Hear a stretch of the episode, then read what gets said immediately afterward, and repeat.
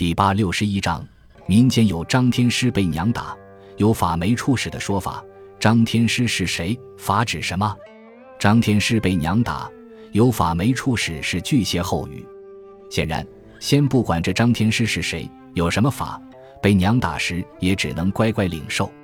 而人们之所以选择张天师作为例子，则是为了更加强调这种无奈，因为张天师以法力高强著称。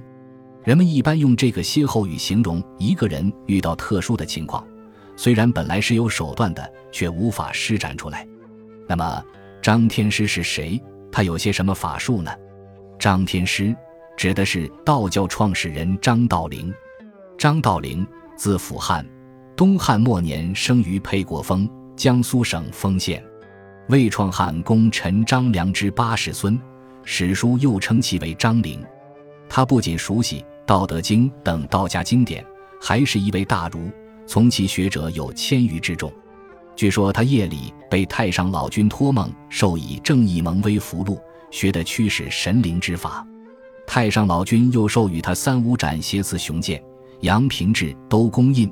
平顶冠、八风衣、方裙、诸驴等法宝，从此他成了专门驱赶妖魔鬼怪的天师，并创立了道教。后在龙虎山修道炼丹，最终得道成仙。至于法术，应该说我们常见的后世道士之术，基本上都是由张道陵传下。具体而言，道教的炼丹之术，以及咒语符术，都是张道陵所创。尤其捉鬼驱邪之法。可说是张道陵乃至后世天师派道士的看家本领，而张天师被娘打，有法没处时里所说的法，所着重强调的，便是张道陵的捉鬼驱邪之术。